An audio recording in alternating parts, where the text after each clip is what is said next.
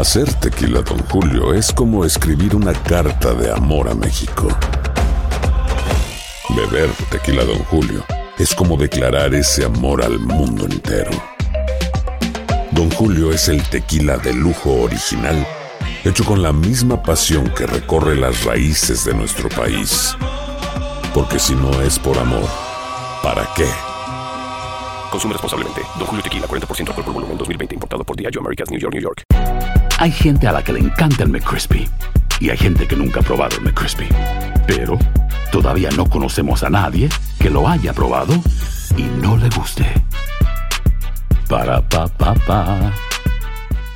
Boost Mobile tiene una gran oferta para que aproveches tu reembolso de impuestos al máximo y te mantengas conectado. Al cambiarte a Boost, recibe un 50% de descuento en tu primer mes de datos ilimitados. O, con un plan ilimitado de 40 dólares, llévate un Samsung Galaxy A15 5G por $39.99. Obtén los mejores teléfonos en las redes 5G más grandes del país. Con Boost Mobile, cambiarse es fácil. Solo visita boostmobile.com. Boost Mobile, sin miedo al éxito. Para clientes nuevos y solamente en línea, requiere AroPay. 50% de descuento en el primer mes requiere un plan de 25 dólares al mes. Aplican otras restricciones. Visita boostmobile.com para detalles. Hola, soy Jorge Ramos y a continuación escucharás el podcast del Noticiero Univisión. Bienvenidos, soy Ilia Calderón y estas son las historias más importantes del día. Estas son las principales noticias hoy viernes 2 de septiembre. Por lo menos ocho migrantes se ahogaron cuando intentaban cruzar el río Bravo desde México a Texas. Autoridades de ambos países rescataron vivos a más de 30. Un aparente atentado fallido contra la vicepresidenta Cristina Fernández de Kirchner amenaza con aumentar la incertidumbre política en Argentina.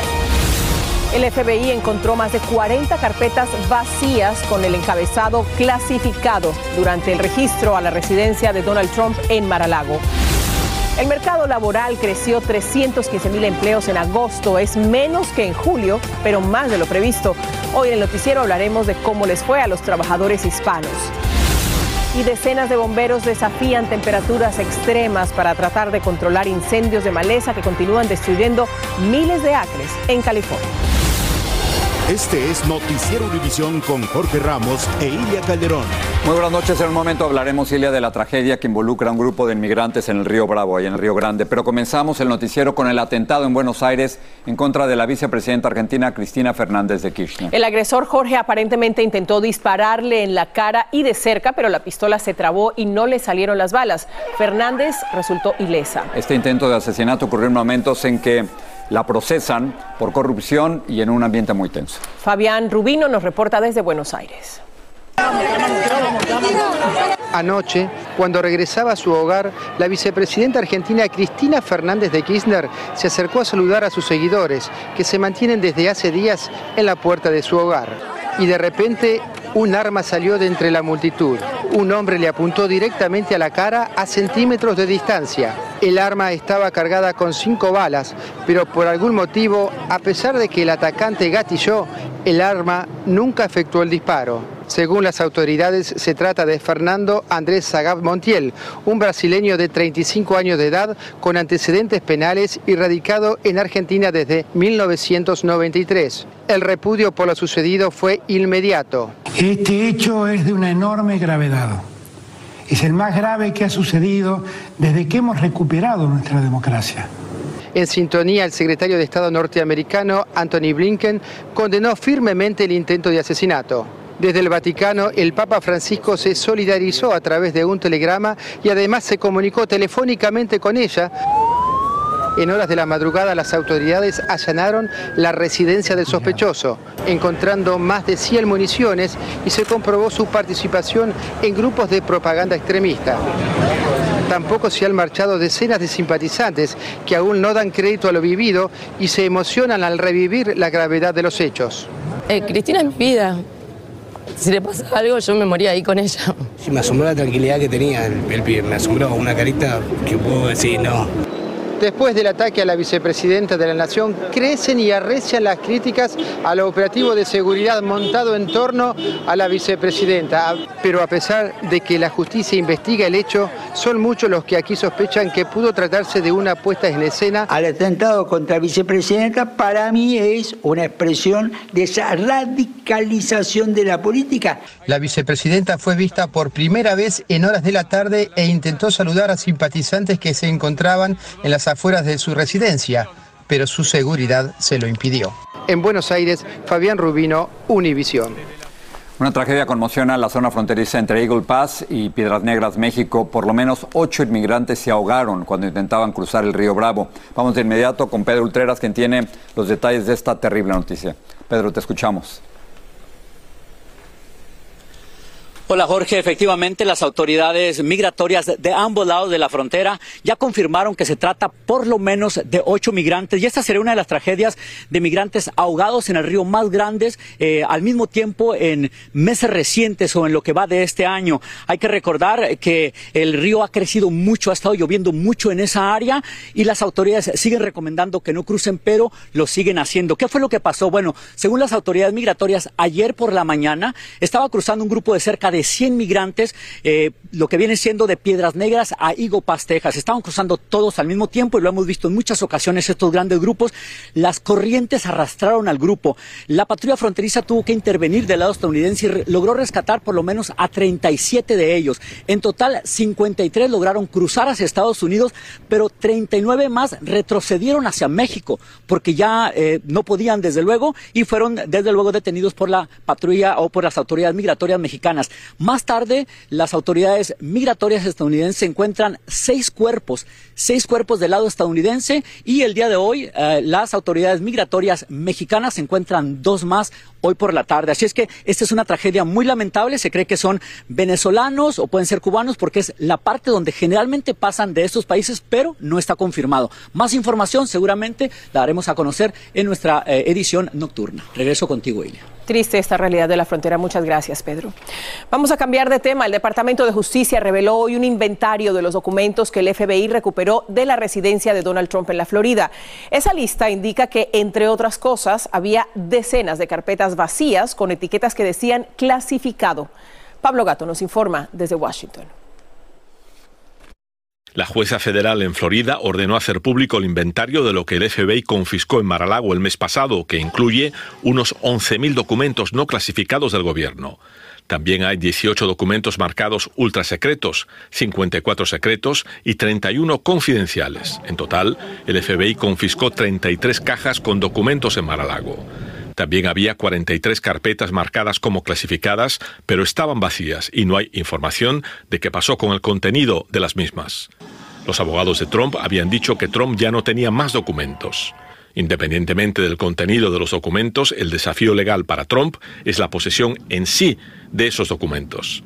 El gobierno ya indicó que en Mar-a-Lago no había un lugar adecuado para protegerlos. Hay una ley de 1978, se llama la Ley de Registros Presidenciales, y esa ley requiere que todos los documentos que eh, están en la Casa Blanca, notas del expresidente, que cuando él se va o ella, se pongan obviamente adentro de los archivos nacionales y eso es la propiedad del gobierno. El equipo legal de Trump insiste en que el expresidente tenía derecho a tenerlos. Los documentos más secretos del gobierno se encontraban mezclados con revistas, recortes de periódicos, notas a mano e incluso ropa. Los abogados de Trump quieren que todo sea revisado por una persona externa al gobierno para evitar acceso a información personal y confidencial entre cliente y abogado. El Departamento de Justicia dijo en la Corte Federal que no es necesaria la figura de un experto independiente. Los críticos de Trump afirman que todo es una maniobra legal de su equipo para ganar tiempo. Pero lo cierto es que el FBI ya revisó todos los documentos. Eran en un trastero, un almacén ahí en Marolago Así que claramente no había el nivel de seguridad que es, que es mandado, mandatorio por la ley. El fiscal general de Trump, William Barr, dijo hoy que esos documentos no tenían que haber estado en Mar-a-Lago, sino en los archivos nacionales. En Washington, Pablo Gato, Univision. El presidente Biden dijo que Donald Trump y los republicanos de MAGA, según sus palabras, son un peligro para la democracia. Biden envió un mensaje a la nación anoche frente al Salón de la Independencia en Filadelfia. Donald Trump y los republicanos que siguen su línea representan el extremismo que amenaza la fundación de nuestra república. Y quiero ser muy claro. Biden pidió a los estadounidenses de todos los sectores políticos que ayuden a contrarrestar lo que llamó fuerzas oscuras dentro del Partido Republicano, que él identificó como republicanos maga, es decir, republicanos que apoyan al expresidente Donald Trump. Sin embargo, hoy el presidente aclaró que pareció variar un poco su posición al afirmar que no considera a los partidarios de Trump una amenaza para el país. Donald Trump dijo que si fuera reelecto presidente consideraría muy seriamente perdonar a sus seguidores que invadieron el Capitolio el 6 de enero del 2021. Agregó que les otorgaría perdones completos y una disculpa a muchos. Vamos ahora con los datos más recientes sobre el empleo. El mercado laboral aquí en los Estados Unidos creó 315 mil empleos en agosto, elevando a 20 meses seguidos el alza en los trabajos. Esto es bueno en general para los trabajadores del país, pero paradójicamente no ayuda a frenar la inflación, según opinan muchos economistas. Claudio Uceda nos dice si los hispanos están encontrando buenos trabajos. La creación de empleos disminuyó, pero el mercado laboral continúa sólido. La economía añadió 315 mil puestos de trabajo en agosto, aunque en julio esa cifra era mucho mayor. Se reportaron 526 mil nuevas plazas. En resumidas cuentas, estamos recién a principios del proceso de, eh, de ajuste por la inflación. Lo que eh, yo espero es que la tasa de inflación en el mes de agosto vaya reduciéndose la tasa del desempleo subió del 3.5 al 3.7% en agosto. Para los hispanos, el aumento fue de 3.9 a 4.5%. Las cifras también indican que aumentó la participación de las mujeres hispanas en la fuerza laboral. El presidente celebró los datos del reporte. Dijo que quizás la inflación está relajándose. Las ganancias laborales ocurrieron en los sectores de servicios profesionales y comerciales, la atención médica y el comercio minorista. Pero a pesar de las alentadoras noticias para muchos, como este dueño de un camión de comida, la vida no ha regresado a la normalidad. Después de la pandemia todo ha bajado y no es lo mismo. De antes uno se trabajaba mucho más, ahora se trabaja más lento. A esta hora esto estaba busy ya.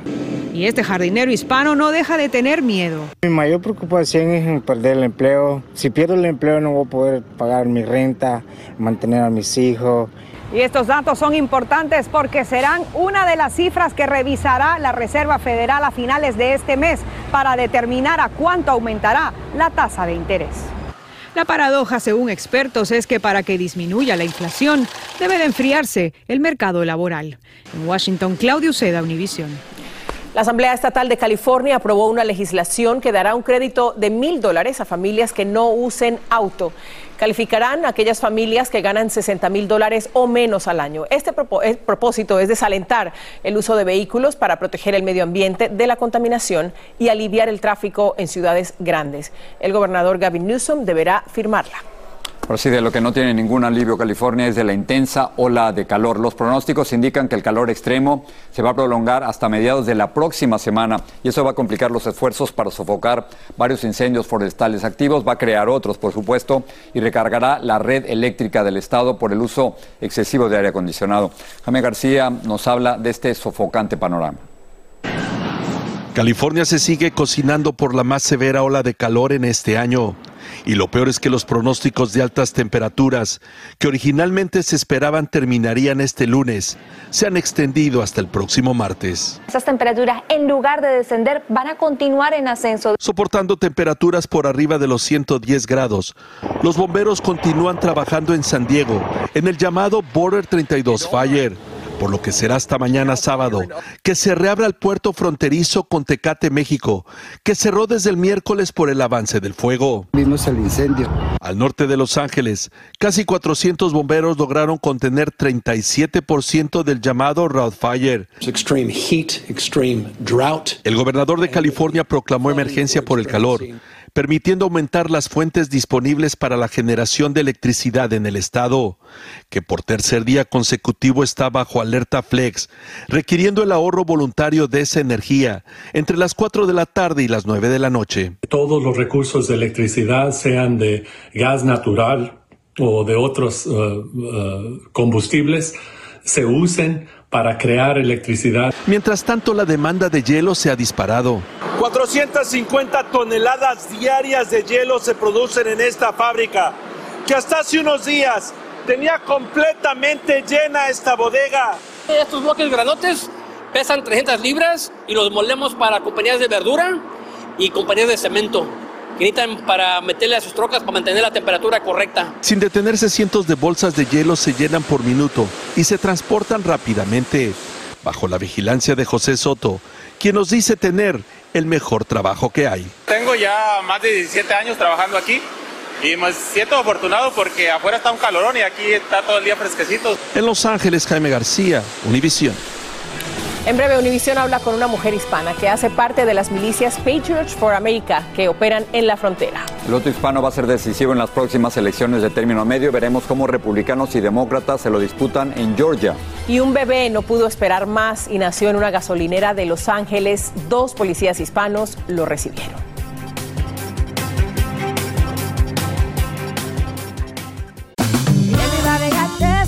JCPenney tenemos infinidad de regalos para el Día de las Madres hasta el domingo. Ahorra hasta 40% en todo Liz Claiborne y vístela de pies a cabeza con la última moda. Además, aprovecha las ofertas Yes Please, con diamantes y piedras preciosas a 25 dólares para miembros de JCPenney Rewards. ¿Aún no eres miembro? Inscríbete. Es fácil y gratis. Y regálale a mamá todo lo que se merece. JCPenney. Vale la pena. Ofertas válidas hasta el 12 de mayo en selección de estilos. Aplican otras exclusiones. Joyería se excluye de los cupones. Detalles en la tienda jcp.com. Cassandra Sánchez Navarro junto a Catherine Siachoque y Verónica Bravo en la nueva serie de comedia original de VIX, Consuelo, disponible en la app de VIX ya. Estás escuchando el podcast del noticiero Univisión. Entre los miembros de la polémica milicia Patriots for America que opera en la frontera con México está una mujer hispana. El grupo ha sido acusado de estar forma- conformado por supremacistas, pero esta miliciana afirma que son cristianos y que realizan una misión humanitaria detectando el tráfico de niños y de narcóticos. Tiffany Roberts conversó con Natalie Denise Díaz en la frontera. Es la mujer de mayor rango en las operaciones que realizan las milicias Patriots for America en la frontera. Se llama Natalie Denis Díaz. Su madre es de San Luis Potosí, México, y según Díaz cuenta con el apoyo de su familia. Cuando no está patrullando los túneles a la orilla del río Bravo en busca de narcotraficantes, es una youtuber que dedica mucho de su tiempo a denunciar e investigar tráfico de niños. Ella dice que el haber visto una gran cantidad de menores de edad entrando por la frontera fue el motivo que la llevó a ser parte de esta organización. si tenemos problemas aquí ah, en los Estados Unidos, primero, luego eh, tenemos más niños de México, de Honduras, de, de Cuba.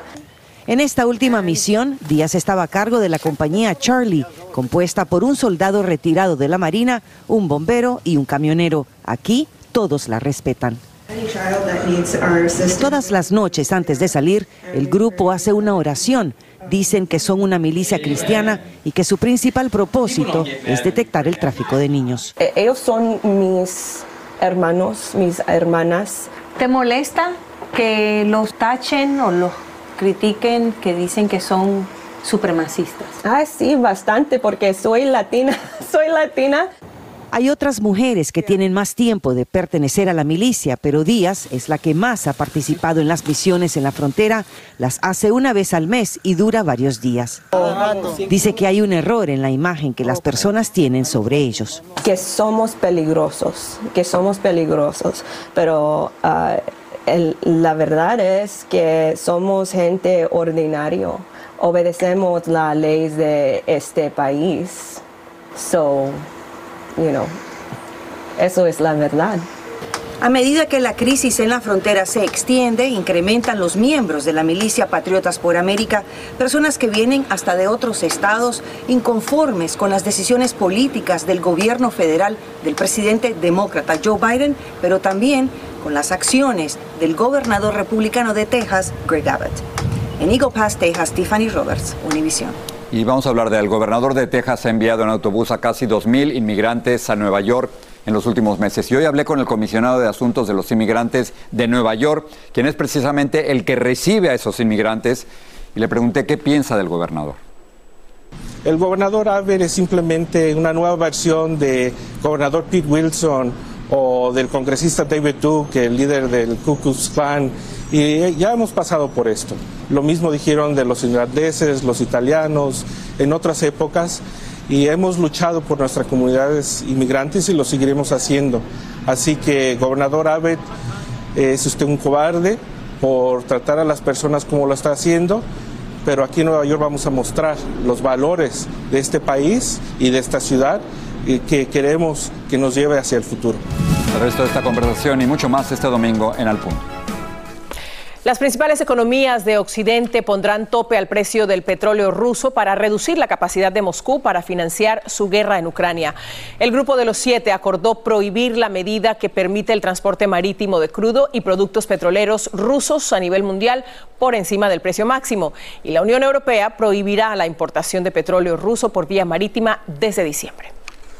Patricia tiene un avance de la edición nocturna. Gracias, Ilia. Así es. Un día después de que los Centros para el Control y la Prevención de Enfermedades dieran su aprobación final para los nuevos refuerzos contra el COVID-19, ya en algunas ciudades del país están aplicando la vacuna a personas mayores de 12 años. Y un nuevo estudio médico advierte que comer muchos alimentos ultraprocesados aumenta en forma significativa el riesgo de cáncer colorectal en los hombres y puede provocar enfermedades cardíacas y muerte prematura tanto en hombres como en mujeres. Les tenemos los detalles esta noche en la edición nocturna. Espero nos acompañen. Jorge Gracias. Patricia, gracias. Sigue este podcast en las redes sociales de Univision Noticias y déjanos tus comentarios. Millones de personas llenan aeropuertos, carreteras y estaciones de tren para pasar fuera de casa este feriado del Día del Trabajo. Se estima que 12 millones y medio viajen por avión pese al riesgo de cancelaciones de vuelos. Hasta ahora se han reportado 55 mil vuelos cancelados.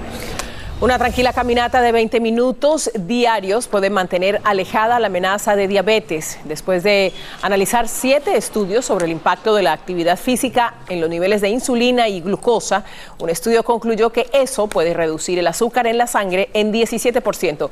Los CDCs afirman que mantenerse activos más de 20 minutos diarios reduce el riesgo de mortalidad en un 33%.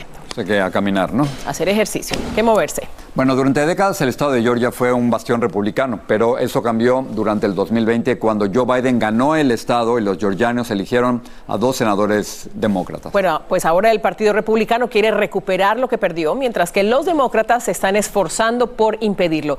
En el medio de esta lucha política está el creciente voto hispano. Luis Mejid viajó a Atlanta y nos informa. Liliana Chavero ya no se va a quedar callada. Lo logré, lo hice eh, después de tanto tiempo. Tuvo que esperar 30 años.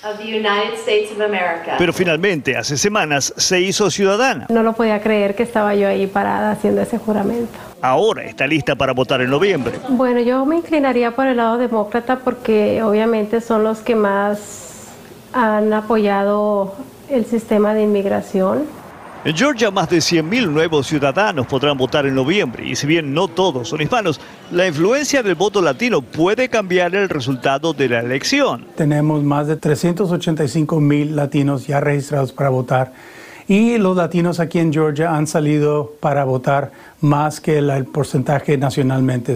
el poder del latino, de la comunidad latina es bastante poderosa en el estado de Georgia. Los republicanos lo saben y han gastado millones invirtiendo en centros comunitarios como este en un suburbio de Atlanta. José Pérez, un voluntario, piensa que los latinos están escuchando el mensaje. Yo creo que sí, porque la estadística demuestra que hay muchos latinos que, que han visto mejor lo que representa el Partido Republicano. La esperanza es conseguir apoyo para el candidato republicano al Senado Herschel Walker. Para eso tendrán que derrotar al senador demócrata Rafael Warnock en un estado donde cada voto es valioso. En la última elección, Biden ganó el estado por apenas 11.000 votos. La cifra es memorable porque frustrado Trump llamó a Georgia para pedir que encontraran unos 11.000 votos a su favor. El expresidente no lo consiguió lo que sí consiguió es que luego la legislatura republicana adoptara varias leyes, haciendo que votar sea más difícil.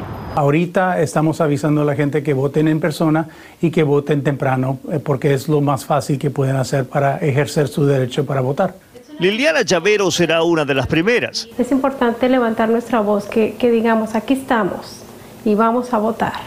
Ahora que puede votar, no quiere que nada se interponga en su camino. En Atlanta, Georgia, Luis Mejid, Univisión. Esto es increíble para terminar. Hay dos agentes hispanos que ayudaron a una madre a dar a luz en la puerta de una gasolinera en Los Ángeles.